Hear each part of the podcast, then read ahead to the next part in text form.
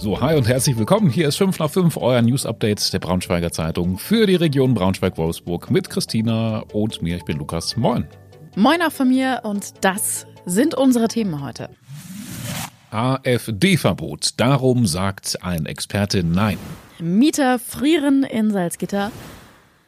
Und Wolfsburg kriegt eine neue Prachtsallee. Du hast noch so geatmet. Ich habe noch so geatmet und konnte mich nicht entscheiden, ob ich weitersprechen will oder nicht. Aber wie immer hast du gut ergänzt. Ja, letzte Woche ist ja bekannt geworden, dass es eine Art verschwörerisches Treffen gegeben hat mit Vertretern der rechtsextremen Szene. Aber, und das ist eben das Ding, es waren auch Politiker der AfD dabei und äh, ich glaube auch der CSU und der Werteunion. Da ging es um den Plan, viele, viele Menschen aus Deutschland abzuschieben. Ja, und unter diesem Begriff, der in den vergangenen Tagen so oft diskutiert wurde, Remigration. Ich glaube, wir brauchen das jetzt tatsächlich auch gar nicht so weit auszuführen. Das ist ja Land auf, Land ab heiß diskutiert worden. Wir wollen vielmehr jetzt ähm, so ein bisschen darüber sprechen, über diese Diskussion, die danach jetzt quasi entstanden ist. Und zwar, ob es sinnvoll wäre, die AfD als Partei zu verbieten. Ja, und ähm, ja, bei solchen Fällen und schwierigen Fragen ist es immer interessant und erhellend, Experten zu fragen. Und das haben wir getan. Wir haben mit ähm, Professor Nils Bandelow von der TU Braunschweig gesprochen. Er ist Politologe, also ein echter Experte auf dem Gebiet. Und ich finde es wirklich spannend, ähm, dass er dazu eine recht klare Meinung hat. Er meint auf jeden Fall, nein, das wäre absolut nicht sinnvoll, die AfD zu verbieten. Seiner Meinung nach gibt es nämlich mehrere Faktoren, die dagegen sprechen. Und einer wäre zum Beispiel, dass man die AfD dann erst recht in diese Opferrolle zwängen würde. Und äh, ja, die Opferrolle nimmt sie ja ziemlich gerne an, äh, immer wenn es geht. Genau, und er sagt im Prinzip, um ihn sinngemäß zu zitieren, also ähm, man stellt einfach fest, dass eine große Minderheit ähm, oder ein, ein wachsender Teil der Wähler in Deutschland das Vertrauen in diese alten Institutionen verloren hat. Das sind äh, zum einen auffallend viele Männer in Ostdeutschland, häufig auch aus ländlichen Gebieten. Ich glaube, das ist auch alles nichts Neues, das wissen wir alle schon. Ähm, und er glaubt eben, dass ein Verbot einer Partei, in diesem Fall jetzt der AfD, diese Haltung irgendwie noch bestärken würde. Also diese Opferrolle, die du ja gerade schon gesagt hast, ähm, würde, würde noch weiter ausgebaut gebaut werden können. Und seiner Ansicht nach geht es nämlich um was ganz anderes und das ist Anerkennung. Also er sagt, die fühlen sich nicht abgeholt, die Leute. Und man muss denen irgendwie ein bisschen Anerkennung entgegenbringen. Und das ist ja eben das, was die AfD auch ganz gut macht. Das genau, muss man ja sagen. Genau. Sie respektiert diese Menschen und es ist ja nicht so, dass die dann alle auf einmal SPD wählen, nur weil die AfD verboten genau. wird. Und das ist halt, glaube ich, vor allem auch der Punkt. Den, der, das leuchtet ja auch irgendwie total ein. Ja, das, genau. Also das ist ja der, der Trugschluss sozusagen. Nur weil man eine Partei verbietet, äh, wandern die Wähler nicht automatisch quasi. Wenn es ähm, so einfach wäre. Zu, zu anderen. Das, das wäre ja ähm, ziemlich einfach. Wählen alle grün. Genau, und äh, er, er sagt, wir haben es ja gerade schon angesprochen, es geht irgendwie im Prinzip so ein bisschen um Anerkennung. Und er sagt eben auch, das müssen wir auch ganz selbstkritisch ähm, feststellen, dass eben die Eliten in Anführungszeichen, also Politik, Wissenschaft, auch wir Medien, ähm, viele Leute, gerade vielleicht auch in ländlichen Gebieten und so, gar nicht so richtig abholen mit den Themen, die so besprochen werden und so. Und naja, da kommt dann eben die AfD ins Spiel. Ja, er denkt nicht, dass viele Menschen in Ostdeutschland die AfD wählen, weil da Nazis mitmachen, sondern weil die AfD verspricht, diese Menschen anzuerkennen. Ja, das ist, das ist wirklich total spannend und einleuchtend und deswegen auch seine These, die AfD zu verbieten, ist Quatsch. Äh, man muss versuchen, sie über Anerkennung zurückzugewinnen. Genau, Anerkennung und äh, Respekt fand ich auch ganz spannend. Er sagt, ähm, man soll auch nicht immer sagen, die AfD-Wähler, weil das auch natürlich so eine Polarisierung schafft. Ne? Also man sieht das ja in Amerika oder wo auch immer, ähm, sondern die auch mit Respekt behandeln, zuhören. Ähm, er sagt aber auch, ähm, fand ich ganz spannend, er sagte, er ist kein Politiker, er, sondern Politologe, also er kennt sich mit Politik aus. Und er sagt, ähm, ich darf auch zugeben, ich kenne keine einfache Lösung für das Problem. Mhm. Wir haben die Frage über das AfD-Verbot auch nochmal in sozialen Medien gestellt, ähm, bei Instagram, Braunschweiger Zeitungen. Unsere Frage der Woche, AfD-Verbot sinnvoll, ja oder nein? Und ja, ich glaube, die die, die Leute ähm, bei Instagram sind schon so ein bisschen gespalten. Ne? Ja, einer schreibt zum Beispiel, ähm, alles, was verboten wird, wird per se natürlich erstmal interessanter. Also warum so viel Energie dafür verwenden, eine Partei zu verbieten, anstatt einfach mal zuzusehen, dass die anderen Parteien ihre Wähler zurückbekommen, was heißen würde, dass sie einfach mal ihren Job machen müssen.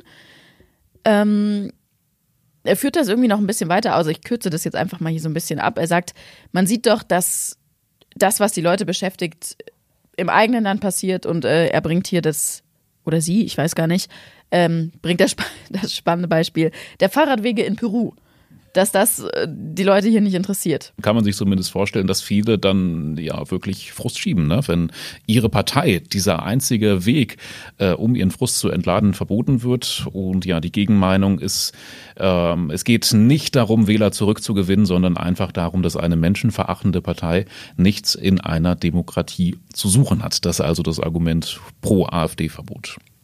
Dem sich auch viele anschließen. Also man kann ja auch einfach nur so ein kleines Herzchen verteilen in den Kommentaren. Und äh, ich glaube, momentan zumindest äh, stand kurz vor fünf am Mittwochnachmittag, ist das einer, der die meisten Herzen gekriegt hat. Ähm, am Samstag zum Beispiel ist vor dem Schlossplatz auch eine große Anti-AfD-Demo geplant. Ähm, sieht man viel in sozialen Medien jetzt auch, dass sich da schon viele für aussprechen, dass sie da hingehen wollen. Also wir werden mal abwarten, was da am Samstag passiert. Bestimmt eine ganze Menge.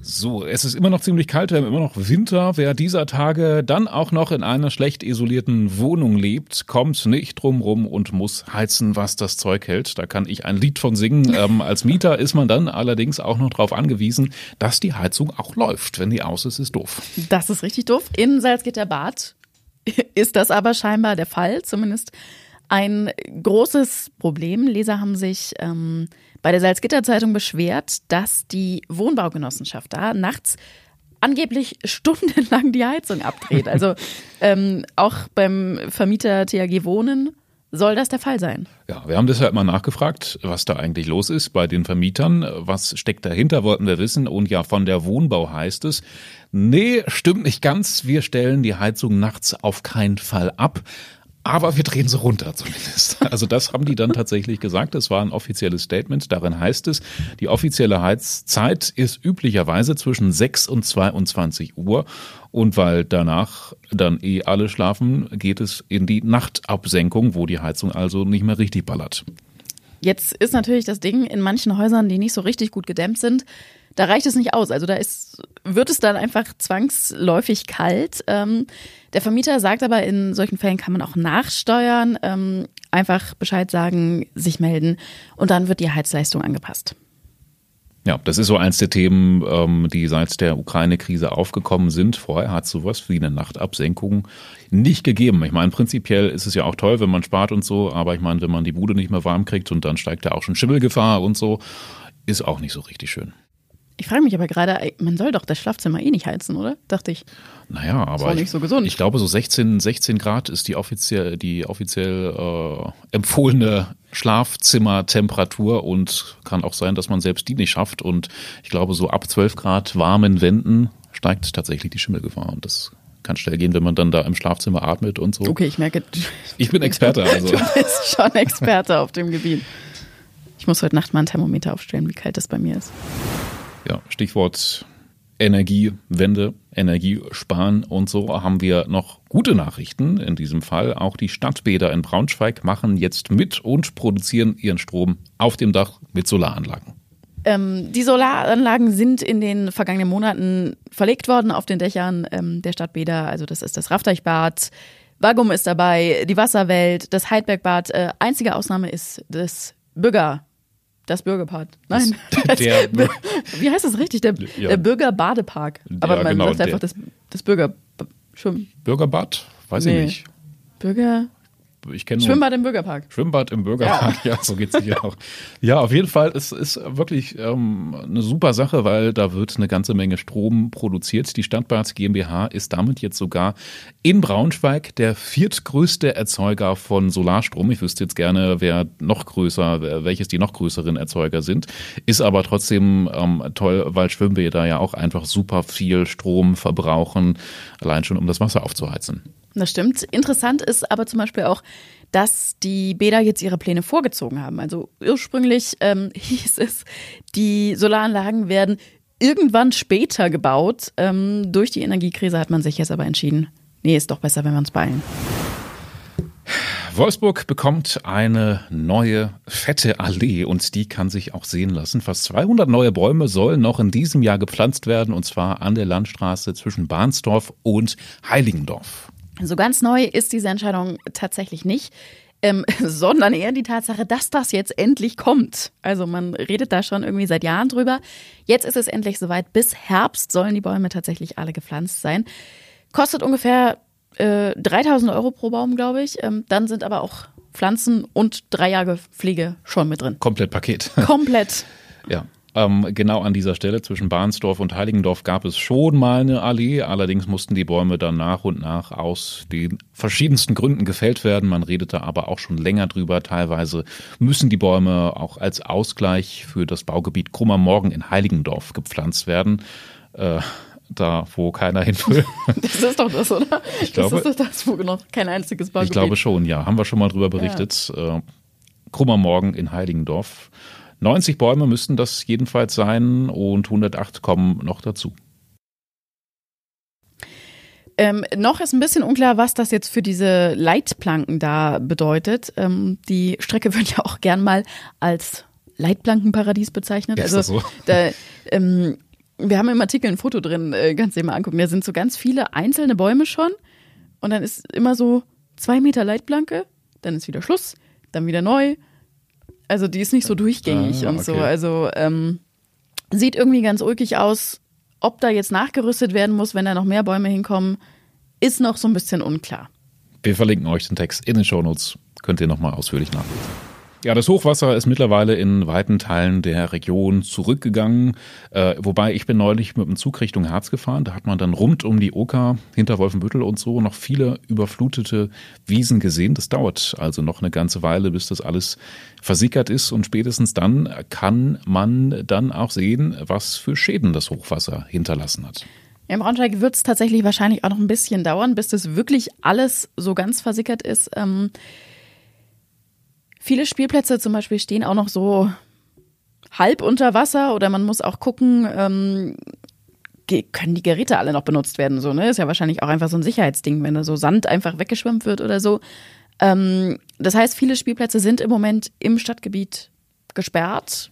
Spiel- und Jugendplätze, muss man sagen. Auch Bolzplätze zum Teil. Ne? Also da hat die Stadt jetzt ja eine offizielle Liste rausgegeben, wo man aktuell weder rutschen noch schaukeln noch klettern kann. Zum Beispiel unter anderem dabei Volkmarode, Inquerum, Thune, Inselwall, Lamme, also zieht sich wirklich über das ganze Stadtgebiet. Ähm, welche Plätze genau betroffen sind, verlinken wir euch. Und ihr findet auf jeden Fall auch nochmal bei unseren Kollegen von Löweneltern, äh, das ist unser neuer Kanal für alle Eltern hier in Braunschweig, ausführlichere Infos dazu. Ja, ist ja durchaus wichtig zu wissen, ne? wenn der Stammspielplatz gesperrt oh Gott, ist, wo ja. geht man denn dann hin? Was macht man denn dann? Dann muss man drin bleiben und das ist ja auch doof. Ja, oder musst du halt ein bisschen weiter fahren, wenn du die ja, Möglichkeit hast. Spielplatztourismus in Braunschweig. ja. So, damit sind wir für heute auch schon am Ende angekommen. Schön, dass ihr bei uns wart und auch morgen wieder einschaltet. Falls ihr in der Zwischenzeit irgendwelche Anliegen habt, euch bei uns melden wollt, könnt ihr das tun. Wir haben eine WhatsApp-Nummer, steht in den Show Notes. Ansonsten auch eine Mailadresse 5 nach 5 funkemedien.de. Und wie immer, wir freuen uns über jede Bewertung bei Spotify, Apple Podcasts oder wo auch immer ihr uns hört. Ich glaube, wir sind bei Spotify abgerutscht von 4,8 auf 4,7 Sternen. Oh nein! Warum? Was stört euch? Ja, ihr sagt es uns. Sagt wir sind offen uns. für Kritik und machen morgen dann alles besser. Bis morgen. Bis morgen. Tschüssi. Tschüssi.